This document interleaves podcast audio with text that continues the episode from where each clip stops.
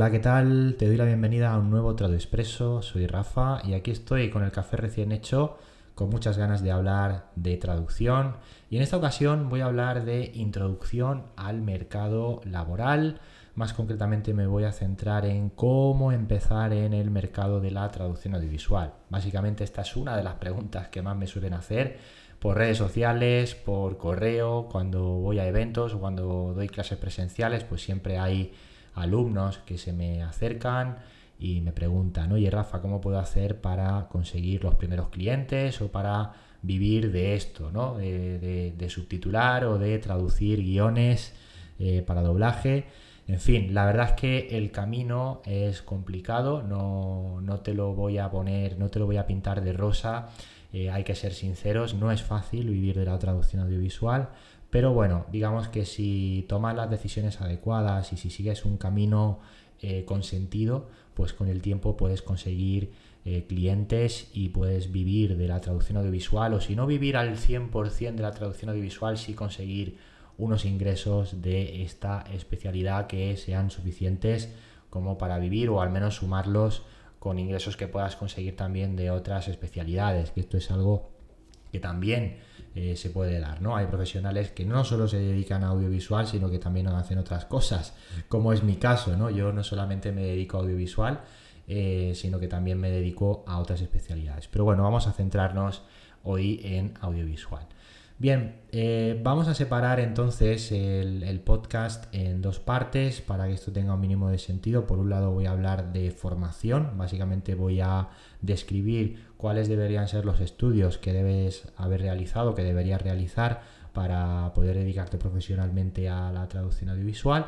Y luego, por otro lado, pues ya vamos a hablar de la parte puramente laboral, ¿no? El cómo conseguir los primeros clientes, cómo conseguir experiencia, cómo encontrar a las empresas que se dedican a traducción audiovisual, etcétera, etcétera. Vamos a ver si podemos hacerlo en un traductor expreso que no se nos vaya a muchos minutos de duración. Eh, vamos a ver si lo conseguimos. Bueno, empezamos hablando de formación y aquí lo más importante es que hagas eh, alguna especialización en traducción audiovisual. Lo normal es que si estás escuchando este podcast es que ya hayas estudiado un grado en traducción e interpretación o lo estés estudiando o si no has estudiado un grado en traducción e interpretación pues estoy seguro de que también habrás podido tener alguna formación relacionada con idiomas. Eh, es habitual encontrarse en el gremio de los traductores a filólogos, por ejemplo, que hayan estudiado, pues eh, profesionales que hayan estudiado en, la época universitaria, pues eh, la carrera de filología y que luego se hayan especializado en traducción haciendo algún máster en traducción profesional. Eh, en este caso, yo la verdad es que independientemente de la carrera que hayas estudiado, tanto si has estudiado traducción, que es lo ideal, como si has estudiado otra carrera, como pueda ser una filología, yo te voy a recomendar encarecidamente que hagas un máster en traducción audiovisual. Hay un montón para elegir, eh, tienes eh, muchas universidades ya que ofrecen los másteres en traducción audiovisual con planes de estudio y profesores que, son muy buenos. Así que, bueno, pues por citar un par de ellos, te voy a recomendar los másteres del ISTRAD, eh, que puedes encontrar fácilmente haciendo una búsqueda en Google, ¿no? Si buscas máster en traducción audiovisual, ISTRAD o Visual, que es el nombre en clave, digamos, de este máster, en donde yo di clase hace unos años y que está genial, pues ese máster está muy bien porque tiene modalidad presencial y modalidad online también. Así que échale un vistazo. Y luego, por supuesto, pues tienes los másteres de la Universidad Autónoma de Barcelona, eh, los másteres de traducción audiovisual de toda la vida. Eh, y luego, pues, en fin, ya puedes mirar en otras universidades eh, que vas a encontrar pues, también un montón de másteres en traducción audiovisual en toda la geografía española. No creo que vayas a tener problema. No descartes también el buscar cursos de especialización en traducción para doblaje o subtitulado si buscas en Google, pues vas a encontrar a muchas empresas de formación que ofrecen eh, cursos de especialización en las disciplinas de la traducción audiovisual. Igual eh, no vas a encontrar cursos de traducción audiovisual en general, pero sí vas a encontrar cursos de eh, traducción para doblaje, de subtitulado o de subtitulado accesible, incluso de audiodescripción, etcétera, etcétera. Entonces, si haces estas formaciones, pues vas a conseguir tener un currículum muy interesante, sobre todo ese apartado de, formación, pues eh, en tu currículum va a estar muy bien y va a llamar la atención de los encargados, encargadas de los procesos de selección cuando se busque a un nuevo proveedor o subcontratar a un nuevo profesional que se pueda dedicar a, esas especialidades. ¿sí? Muy bien. Ya que hemos hablado de formación, aunque podemos dedicar luego algún podcast o algún traductor expreso a este ámbito, vamos a ya pasar rápidamente a hablar de toda la parte laboral y de seguramente qué deberías hacer para conseguir trabajo a medio o corto plazo. Bueno, lo primero que debes tener en cuenta es que aunque existen los traductores audiovisuales que trabajan en plantilla para empresas, eh, lo cierto es que lo más habitual, lo más común es que los traductores audiovisuales sean freelance, que sean autónomos, autónomas, que eh, se buscan sus propios clientes y eh, bueno, pues esos clientes suelen ser estudios de doblaje, suelen ser empresas del mundo audiovisual como laboratorios de subtitulado, que van tirando de su base de datos de proveedores para ir enviando encargos y normalmente pues esos proveedores suelen ser eh, autónomos. Entonces lo más común es que estos profesionales sean autónomos, así que si todavía no, estás no has empezado, no te dedicas profesionalmente a la traducción y estás ya a punto de incorporarte al mercado profesional, pues debes tener en cuenta que muy probablemente si quieres dedicarte a audiovisual vas a tener que darte de alta como autónomo y eh, bueno, pues eh, pagar tu cuota de autónomos todos los meses, que por suerte al principio tienes una cuota reducida de 50 a 60 euros al mes, eh, que luego te van subiendo de manera progresiva, pero que facilita bastante las cosas para dar los primeros pasos ¿no? y para buscar los primeros clientes y no sentir que se te va una parte importante del salario. Luego debes tener en cuenta que esa cuota va a aumentar progresivamente hasta casi los 290 eh, euros al mes. Entonces es importante que en un periodo de entre 6 y 12 meses te hayas hecho con una bueno pues con una agenda de clientes eh, o con un portfolio de clientes lo suficientemente grande y que también te envíen un volumen de trabajo lo suficientemente grande como para que puedas cubrir la cuota y por supuesto pues eh, tener unos beneficios que te permitan vivir de la traducción audiovisual.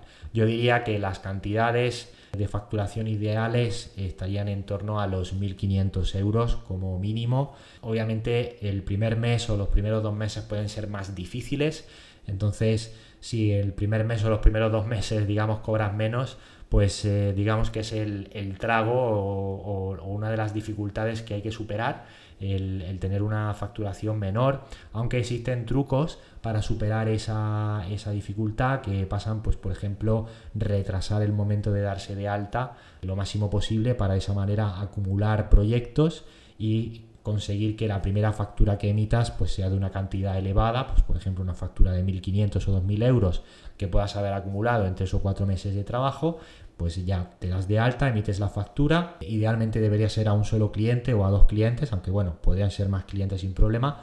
Eso sí, habría que decirle a los clientes, oye mira, no te voy a enviar las facturas de inmediato, voy a enviártelas un poquito más tarde porque quiero apurar el momento de darme de alta por cuestiones de facturación, pues eh, prefiero hacerlo así. Normalmente las empresas no van a estar, o sea, no van, no van a tener problema con esto, incluso les va a parecer bien porque de esa manera ellos también retrasan los pagos, así que en general eh, no va a haber problema y es un truco interesante, ¿no?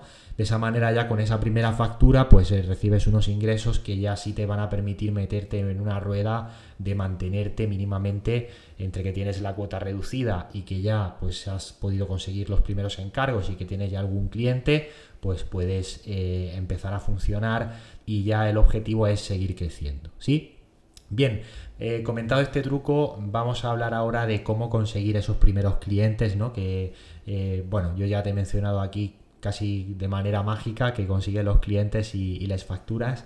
Eh, obviamente eso no ocurre de la noche a la mañana y hay que seguir un proceso en donde por un lado diría que influye lo bien que hagas la estrategia de captación y por otro lado la suerte o fortuna que puedas tener, bueno, pues en, llamar a la puerta de un cliente que esté buscando eh, proveedores, ¿no? Que eso pues es eh, azar y por tanto pues es, complicado darte un truco para acertar, más allá de simplemente llamar a muchas puertas, para que, eh, bueno, pues alguna de ellas se abra por, una cuestión, digamos, de estadística, ¿no? Bien, eh, entonces vamos a centrarnos en la parte de la estrategia. ¿Qué deberías hacer para conseguir clientes a medio corto plazo? Pues lo primero sería eh, diseñar un currículum que, sea lo suficientemente atractivo desde un punto de vista de diseño y luego también en cuanto al contenido, ¿no? Pues esto que hemos comentado de que el apartado de formación sea muy brillante. Por supuesto, si tienes poca experiencia, pues yo trataría de darle un mayor protagonismo al apartado de formación. De nuevo aquí, pues vuelvo a, insistir en la importancia de reforzar ese apartado, pues haciendo cursos, haciendo algún máster, posgrado, etcétera, y destacarlo en el currículum. Y la parte de experiencia, si se va a quedar más pequeña, pues bueno, intentar ahí meter en experiencia pues proyectos que hayas podido hacer por tu cuenta, por ejemplo, o que hayas podido eh, resolver, eh, por ejemplo, pues eh, al hacer un trabajo de fin de grado, al trabajo de, a un trabajo de fin de máster, si has podido hacer unas prácticas, que esto es algo muy recomendable, al final del máster en audiovisual, pues también intentar darles protagonismo en el currículum. A este respecto, mm, volviendo a los másteres, la verdad es que es muy interesante también elegir los másteres teniendo en cuenta si ofrecen prácticas de traducción al final del máster, porque hay muchos que lo llevan incluido en, el, digamos, en el programa. Entonces, pues si haces un máster y ya te aseguras el poder hacer unas prácticas al final, pues ya también estás asegurándote el poder poner algo en el apartado de experiencia. Por otro lado, también te recomiendo que te hagas un portfolio de proyectos, bien en un sitio web que sea eh, profesional o bien en un espacio privado, como pueda ser, pues no sé, una carpeta de OneDrive o similar, en donde tú puedas subir ahí varios vídeos que hayas subtitulado por tu cuenta y que puedas enseñar como un ejemplo de tu trabajo. Es importante que esos vídeos pues, puedan ser vídeos breves, sobre todo si los vas a publicar o difundir, es importante que los vídeos sean libres de derechos. A este respecto, pues puedes buscar cortos, por ejemplo, en plataformas como Vimeo o YouTube. Eh, si te vas a los buscadores avanzados de, estas plataformas, pues vas a poder buscar vídeos que sean de licencias Creative Commons o que estén eh, liberados de derechos. Así que puedes usar esos vídeos para hacer una práctica o un ejercicio de subtitulado también puedes buscar, por supuesto, cortos o vídeos que hayan publicado creadores de contenido y ofrecerte a subtitularlos. Si puedes hacerlo de manera profesional cobrando, pues mucho mejor. Pero bueno, digamos que puedes sortear esa dificultad de no tener experiencia, pues haciendo algún proyecto de manera un poquito más altruista o por amor al arte obviamente tienes que tomar tu decisión y, evitar que se aprovechen de ti. No, no estoy diciendo con esto que, que traduzcas gratis o que trabajes gratis para empresas que se puedan aprovechar de ese trabajo a tu costa. En ese sentido, pues estoy totalmente en contra. Pero sí que es verdad que a veces el trabajo de voluntariado o los trabajos que se puedan hacer de manera altruista, pues por ejemplo para alguna ONG eh, o para alguna causa eh, que, con la que tú estés de acuerdo, que te guste, pues se pueden quedar muy bien también en el, currículum. Así que bueno, pues eh, creo que con, todas estas, eh, con todos estos trucos, eh, estas recomendaciones, en general, con un poquito de paciencia y con tiempo, podría llegar a hacerte un currículum lo suficientemente interesante para contactar a empresas y que te hagan caso, ¿no? Y ya por último, pues estaría la parte de cómo conseguir hacerte con una lista de empresas que sea larga, ¿no? Que tengas ahí muchas empresas para, mandar el currículum. Y aquí te voy a recomendar dos páginas. Por un lado te voy a recomendar la página de eldoblaje.com, que si bien es una página que está especializada sobre todo en doblaje, ahí vas a encontrar también muchas empresas que se dedican a subtitulado y también obviamente a traducción para doblaje. Lo que te voy a recomendar es que busques en la base de datos pues películas y series recientes y que te fijes en las fichas cuáles son esas empresas y te hagas una lista y luego las busques por, eh, por Google y tomes nota de los datos de contacto, mires si tienen eh, abierto alguna página en la que pues inviten a enviar eh, propuestas de colaboración o, enviar pues no sé el currículum, que hay algunas que lo tienen puesto. Eso es interesante porque significa que las empresas están abiertas a sumar nuevos colaboradores, así que es una recomendación interesante. Y luego por otro lado, pues estaría la página de Proz, en donde vas a encontrar la Blue Board, que es una lista también de empresas en donde vas a poder encontrar eh, bueno, pues eh, opiniones y referencias de otros traductores que puntúan sobre 5 las empresas para que de esa manera puedas saber si una empresa pues eh, paga a tiempo, si está bien valorada, pues generalmente será una empresa interesante y si no está bien valorada, pues será que no. Pues nada más, eso es todo por mi parte. Nos vemos en el próximo Trado Expreso. Adiós.